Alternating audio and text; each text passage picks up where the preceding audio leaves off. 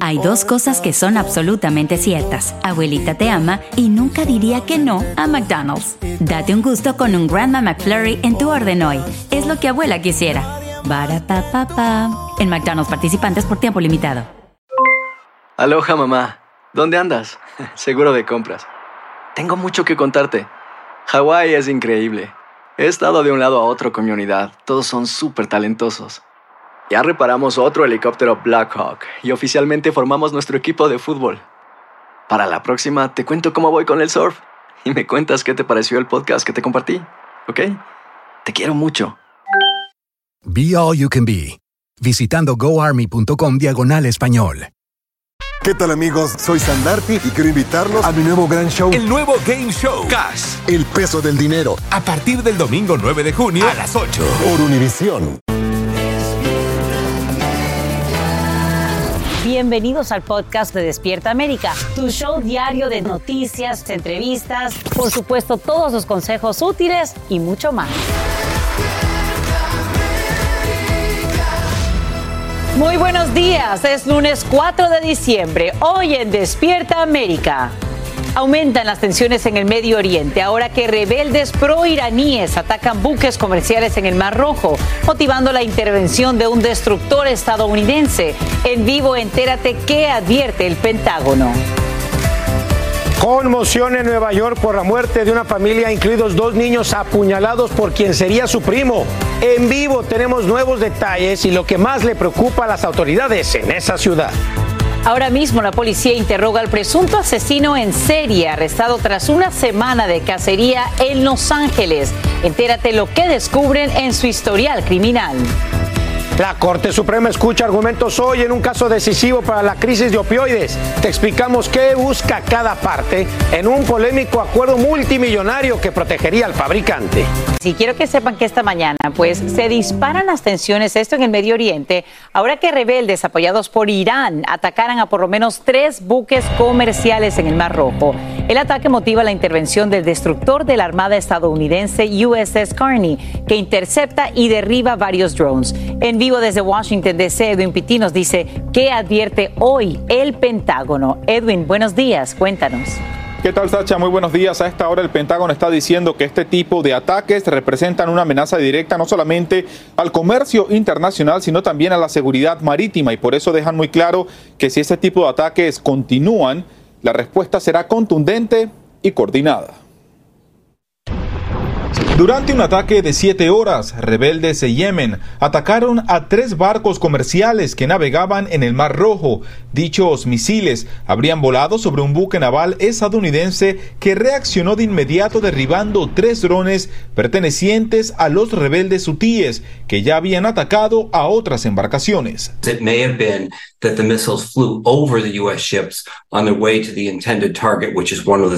Ships. So there's a little bit of semantics here, but the important point here is that the Houthis are playing with fire by launching missiles over U.S. ships. El mando central de Estados Unidos especificó que el destructor USS Carney respondió a las múltiples llamadas de auxilio de los tres buques que fueron atacados. Los tres barcos, dos con banderas panameñas y uno de Bahamas, sufrieron daños menores por los ataques con misiles y afortunadamente nadie resultó herido. El Pentágono dejó claro que si los ataques continúan, la fuerte respuesta será coordinada con sus principales aliados. Los ataques se dan mientras continúa escalando la guerra entre Israel y Hamas. El ejército israelí dice que ya llevan a cabo operativos terrestres en todo el territorio de Gaza y que en el sur la respuesta será igual de fuerte que los bombardeos al norte. Luego de más de 10.000 ataques aéreos sobre Gaza, Israel dice que durante el fin de semana dieron de baja a uno de los comandantes responsables del ataque contra Israel del pasado 7 de octubre. La situación sigue siendo tensa. Ese niño pedía a gritos ser enterrado con su hermano, quien murió en uno de los ataques del fin de semana. Y es que según cifras de Hamas, más de 15.000 palestinos han muerto. Sacha, y empezando la semana hay dos puntos importantes. El primero es que ya el 80% de la población en Gaza ha sido desplazada. Muchos se encuentran al sur de ese territorio y es ahí donde crece la preocupación porque el enfoque en esa zona de los ataques comenzará por parte de Israel muy pronto. Y también que la Casa Blanca a esta hora sigue tratando de que haya otra negociación entre Israel y Hamas para la liberación de rehenes. Recordemos que ocho son norteamericanos. Soy Edwin Pitti en vivo desde Washington DC. Vuelvo contigo al estudio con más Se Despierta América Sacha. Pues estaremos pendientes a estas negociaciones y te agradecemos, Edwin, por estos nuevos detalles. Y ahora mismo una comunidad entera se une en el dolor tras la muerte de una familia con dos niños en Nueva York. El presunto culpable sería un primo de las víctimas, quien resulta batido al enfrentarse a los uniformados. En vivo desde la Gran Manzana, Peggy Carranza tiene la última información de este crimen que ocurre justo cuando más policías abandonan sus cargos. Adelante, Peggy, con esta mala noticia. Buenos días. Hola, ¿qué tal? Buenos días. Así es como lo dices, las autoridades aún tratan de investigar el motivo de esta masacre que dejó a dos niños y dos adultos muertos por apuñalamiento y todo supuestamente a manos de un pariente. Las autoridades dicen que todo comenzó cuando una mujer llama al 911 diciendo que un primo está supuestamente matando a familiares. Cuando las autoridades llegan, ven a un hombre con una maleta, intentan hablar con él, sin embargo este sospechoso supuestamente los acuchilla a los oficiales quienes luego lo balean. Por otra parte, las autoridades dicen que posteriormente lo que vieron fue una escena de horror, precisamente frente a la vivienda ven a una niña herida que luego murió en el hospital, dentro de la vivienda había llamas, tuvieron que apagar el fuego y luego encuentran el cuerpo de un niño, así como también de dos adultos. Mientras tanto, las autoridades han identificado al sospechoso como Courtney Gordon, de 38 años de edad, quien vivía en el Bronx y vino supuestamente a visitar a los familiares aquí a Queens. Veamos lo que dijo este vecino.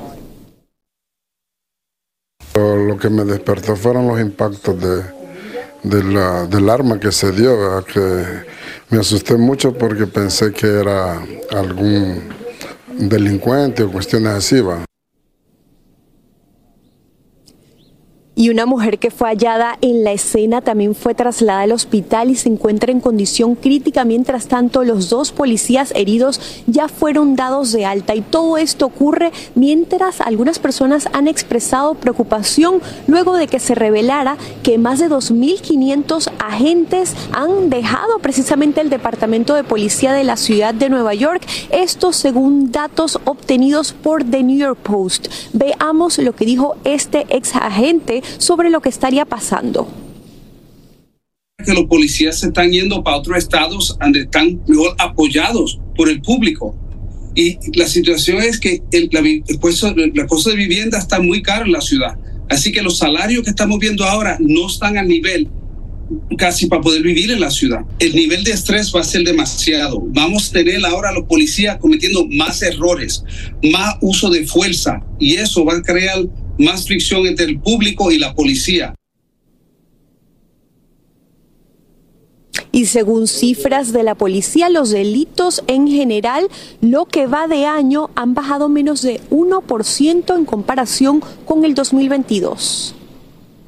Peggy, eh, una pregunta ya regresando al tema de estos asesinatos. ¿Se sabe si el sospechoso tenía algún historial delictivo? Hasta ahora lo que han dicho las autoridades es que había sido arrestado previamente por supuestamente estrangulación, esto en un caso de violencia doméstica. que muchos delitos y poca policía. Gracias, eh, Peggy, por informarnos en vivo desde la Gran Manzana. Regresamos contigo más adelante. Y bien, quiero que sepa que a esta hora casi una decena de estados en el oeste amanecen bajo algún tipo de alerta invernal. Es que múltiples ríos atmosféricos causarían lluvias torrenciales, fuertes vientos y varios pies de nieve desde el estado de Washington y Oregon hasta Colorado y Wyoming. Esto luego que intensas nevadas y ráfagas dejaran sin electricidad a miles de clientes en Seattle, Portland y otras ciudades del noroeste. La falta de calefacción, por supuesto, afecta a cientos de familias y golpea en especial a personas sin hogar. Y ya saben, por supuesto, siempre la recomendación de autoridades si están en zonas donde hay mucha acumulación de nieve o se pueden crear estas capas de hielo. Si no debes salir de tu hogar, mejor quédate en casa. No hay que hacerlo, sí preocupa, ¿no? Hay dos cosas que son absolutamente ciertas. Abuelita te ama y nunca diría que no a McDonald's. Date un gusto con un Grandma McFlurry en tu orden hoy. Es lo que abuela quisiera. Barapapapa. En McDonald's participantes por tiempo limitado. Hacer tequila, Don Julio, es como escribir una carta de amor a México. Beber tequila, Don Julio, es como declarar ese amor al mundo entero. Don Julio es el tequila de lujo original, hecho con la misma pasión que recorre las raíces de nuestro país. Porque si no es por amor, ¿para qué? Consume responsablemente. Don Julio Tequila, 40% alcohol por volumen, 2020. Importado por Diageo Americas, New York, New York. ¡Gabriel Soto! ¡Chiquinquirá! Esto es Cero Ruido VIP. Tus artistas favoritos participan en este juego donde no pueden hacer ruido. Yo soy bien competitivo. ¿Te habían invitado alguna vez a un programa a no hacer ruido? No. Te enfrentarás al ruidómetro con cientos de micrófonos que están listos para detectar hasta el más mínimo de tus movimientos. Hacer silencio te hará ganar miles de dólares. Cero Ruido VIP. Gran estreno el domingo 9 de junio a las 7 por Univisión. Hola, yo soy Carla Martínez. Estás escuchando el podcast de Despierta América. Mira como un celular sirve de escudo en un tiroteo en Florida. Es que una bala impacta el dispositivo, lo que probablemente salva la vida de un jugador de fútbol universitario. Autoridades aclaran que el disparo, que sale de un auto en movimiento, traspasa el dedo índice del joven de 20 años y luego golpea el teléfono que tenía en su mano. La víctima sufre una herida en la pierna y ahora la policía investiga si se trata de un ataque dirigido. ¡Wow! Y ahora mismo la policía también interroga a un presunto asesino en serie en Los Ángeles. El objetivo es determinar si hay suficientes pruebas que lo unan al homicidio de cuatro personas en la misma cantidad de días. Y nos vamos precisamente en vivo hasta Los Ángeles con Salvador Durán, quien nos tiene lo último que descubren en esta investigación. Y este arresto pues brinda cierta calma también. Muy buenos días, Salvador, cuéntanos. Sasha, muy buenos días. Y la policía de Los Ángeles anunció que Jerry Joseph Powell fue arrestado como el principal sospechoso de los asesinatos de tres hombres desamparados. El primer homicidio ocurrió el domingo 26 de noviembre, seguido por otro el lunes 27 y el tercero el miércoles 29. Estaban solos durmiendo a la intemperie cerca de callejones de la ciudad.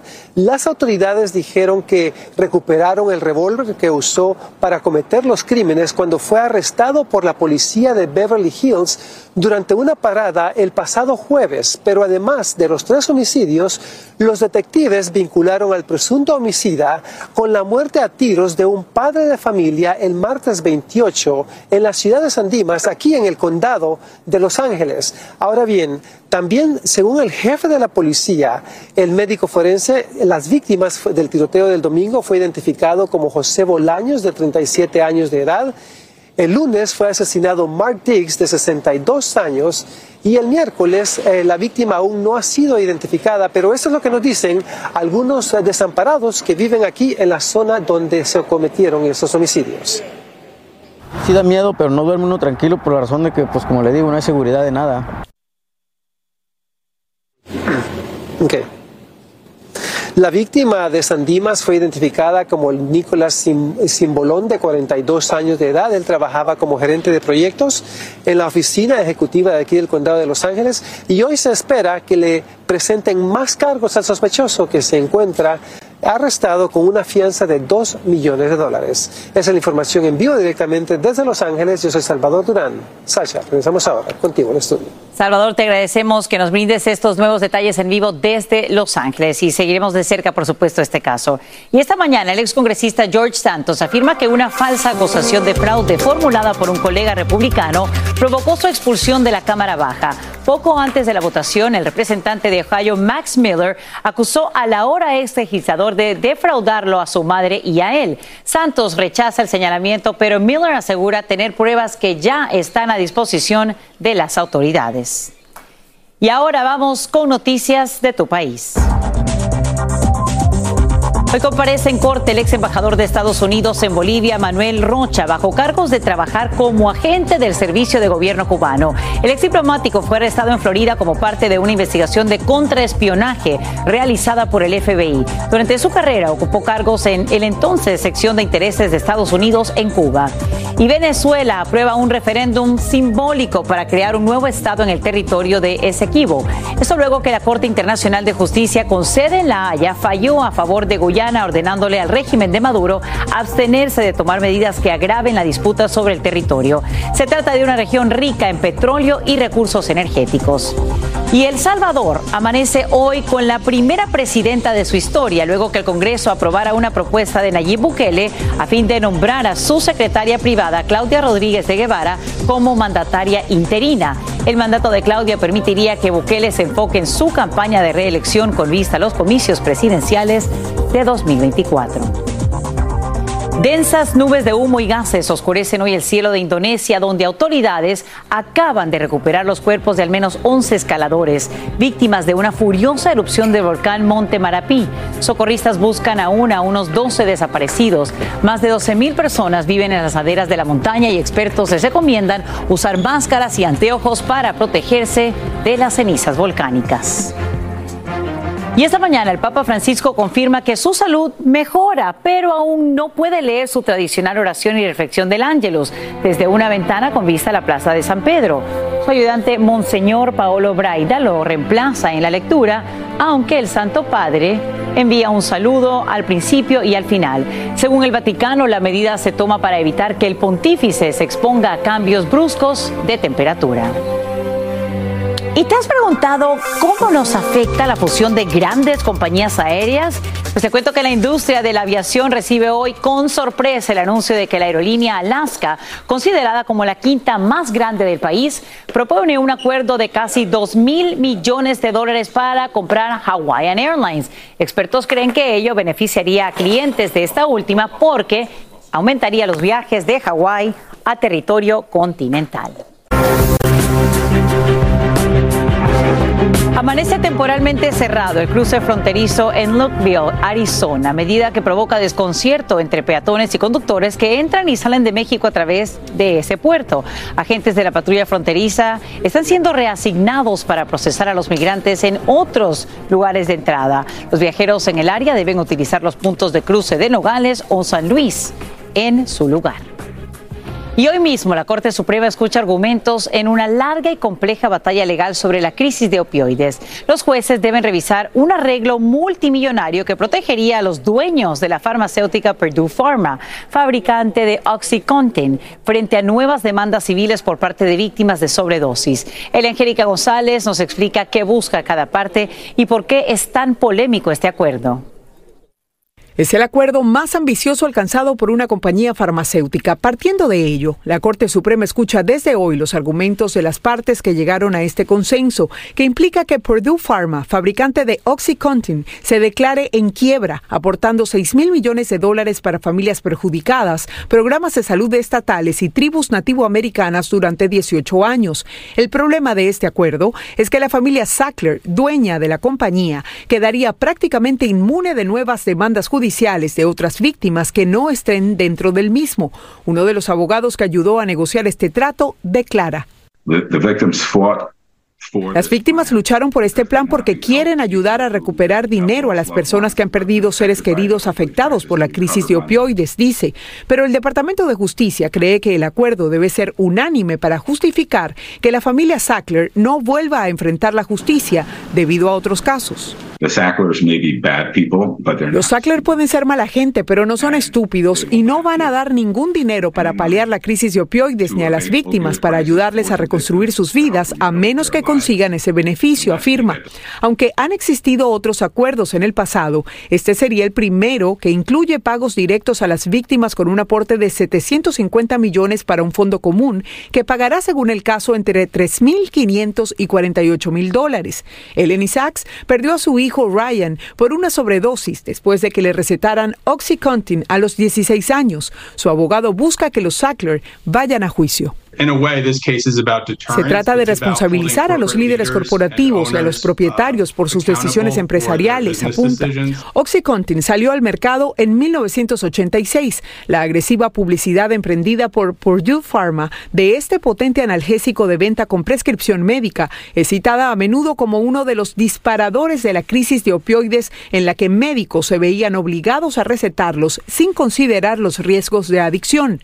Más de 80 mil personas han muerto por sobredosis relacionadas a este tipo de fármacos en años recientes. Amigos expertos creen que en este caso se podría sentar un precedente. Para los críticos, evitar que la familia Sackler sea enjuiciada con este acuerdo de quiebra es, y leo textualmente, una protección especial para multimillonarios. Además, ellos podrán registrar una nueva empresa después de la bancarrota con otro nombre. La decisión sobre este acuerdo, Sacha, tardaría hasta por lo menos el verano de 2024. Así que hacemos seguimiento. Vuelvo contigo. Te lo agradecemos enormemente, Eli, por brindarnos estos nuevos detalles. Y bien, un par de calcetines para Alan, sartén para el chef. Ay, vino para Carla. Sí, ya estoy haciendo mi lista de regalos porque se acerca la Navidad y queremos darle mucho amor a nuestros seres queridos. Despierta América te ayuda para que sepas las nuevas reglas que muchas tiendas aplicarán en las devoluciones. Donay Rivero nos cuenta todo, así que prestemos atención. La euforia de las compras en los centros comerciales y en línea ya comenzó estas navidades. Y muy pronto también los consumidores comenzarán a devolver los productos no deseados. Una de ellas, Ana Sestoni. Me parece magnífico, más que todo cuando uno tiene que regalar, ¿verdad? Que no, no siempre le queda a la persona o le gusta. Pero hay que estar alerta porque algunas compañías adoptarán políticas de devolución más estrictas y ahora van a tener que encontrar que van a pagar un poco más por regresarlo, que van a cobrar quizás por el regreso de envío y otro tipo de políticas que ha cambiado las empresas. Incluso para reducir las pérdidas, las compañías están utilizando tácticas que pueden afectar a quienes hayan realizado sus compras con antelación debido a las rebajas. Pero si usted tiene pensado devolver alguno de los artículos que ha comprado, tiene que tener algo en cuenta y es que muchas de las compañías van a ofrecer plazos más cortos para las devoluciones estas navidades. Sin embargo, siempre es recomendable preguntar a los negocios dónde compra, cuáles son sus políticas de devolución, porque hay muchas que benefician al cliente, pero no son anunciadas por las compañías. Por ejemplo, un estudio le consultó a 500 minoristas en Estados Unidos revelando lo siguiente que el 59% ofrece políticas que permite al cliente quedarse con el artículo cuando no resulte económico devolverlo.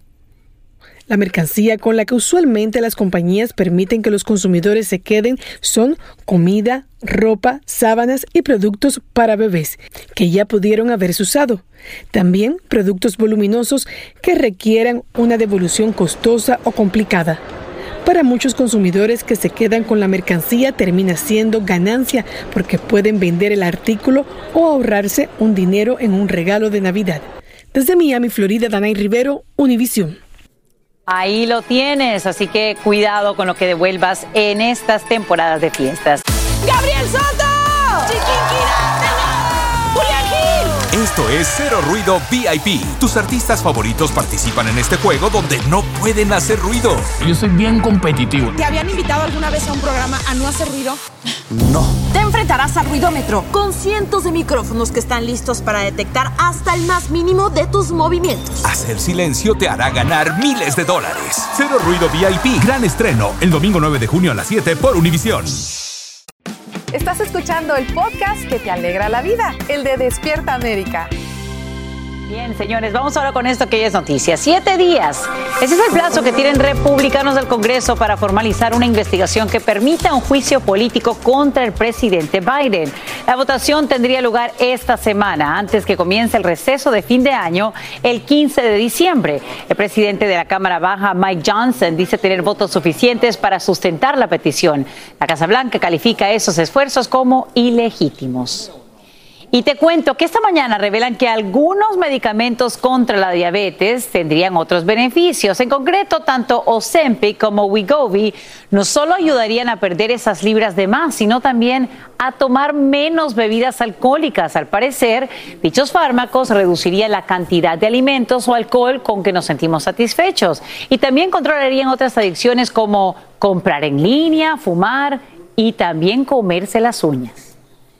Si te gusta tomar cerveza de vez en cuando, muy pronto pagarías más por ella. Fabricantes de California están cada vez mayormente preocupados por el aumento en las tarifas del agua, ingrediente que constituye hasta un 97% de esa popular bebida. Para que tengas una idea, en la ciudad de San Diego el costo del agua se incrementaría en casi un 9% a partir de 2025, lo que tendría un impacto directo en los consumidores y en los precios que pagan. Ay, esto me encanta. México se viste de Navidad con luces, adornos y especialmente con la icónica flor de Pascua o Nochebuena. Pero ¿alguna vez te has preguntado cómo esa planta se convirtió en símbolo de esta época tan especial? Viene en vivo desde Ciudad de México, Eduardo Meléndez tiene la respuesta y quiero que vean cómo lucen de bonitas las calles de la capital mexicana. Eduardo, ojalá pudiera estar allá contigo. Adelante.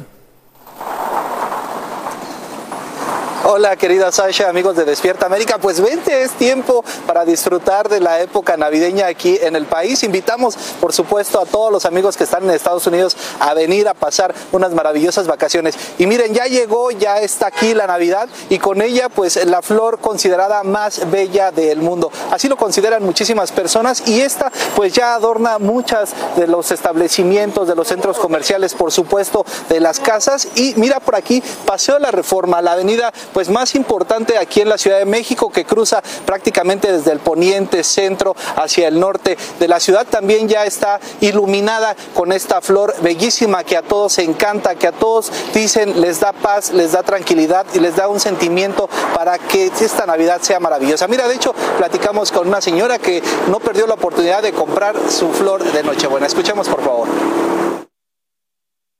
Necesitamos tener esa flor para saber que ya estamos en Navidad.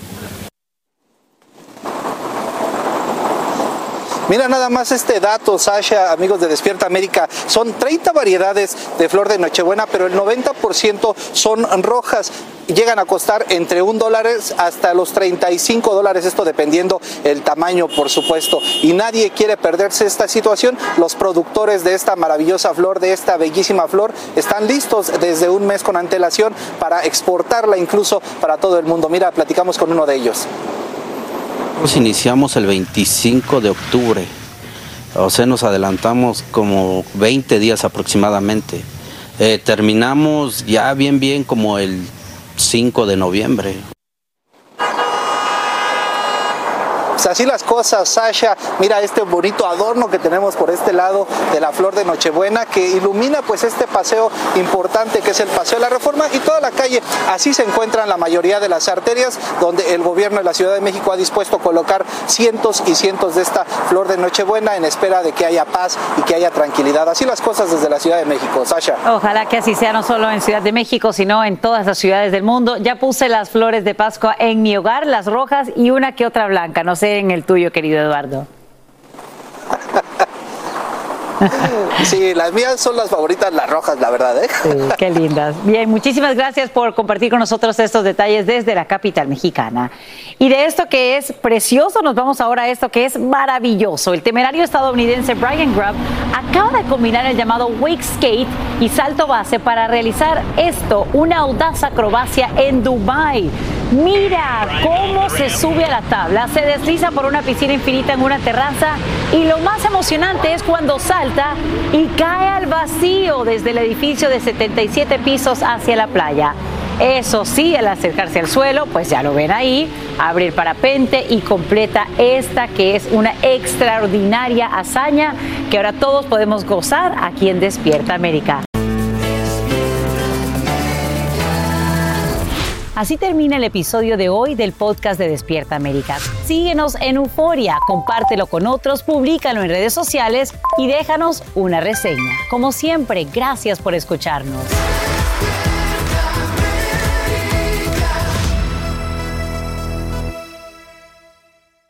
¿Qué tal amigos? Soy Sandarti y quiero invitarlos a mi nuevo gran show. El nuevo Game Show Cash. El peso del dinero. A partir del domingo 9 de junio a las 8. Por Univisión.